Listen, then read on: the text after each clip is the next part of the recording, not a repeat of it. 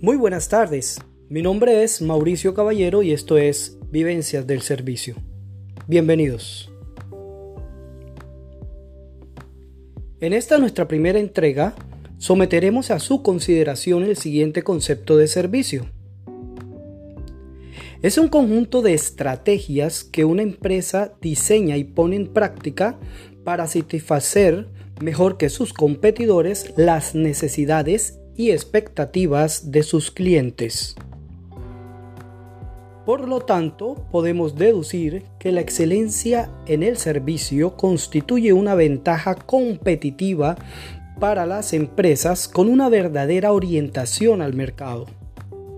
Pero, ¿qué son realmente las expectativas? Son las esperanzas que los clientes tienen por conseguir algo de un producto, un servicio o de una marca. En la actualidad, las empresas buscan entregar a sus clientes mucho más de lo que esperaban para poder establecer una relación a largo plazo con ellos. Las expectativas de los clientes se producen por el efecto de una o más de estas situaciones. Primero, promesas que hace la misma empresa acerca de los beneficios que brinda el producto o servicio. Segundo, promesas que ofrecen los competidores sobre el mismo producto o servicio.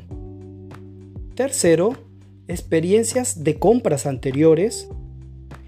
Cuarto, opiniones de amistades, familiares, conocidos y líderes de opinión, como por ejemplo artistas o autores reconocidos. Y quinto, ideas que el cliente se forma de manera independiente e individual sobre un producto o servicio.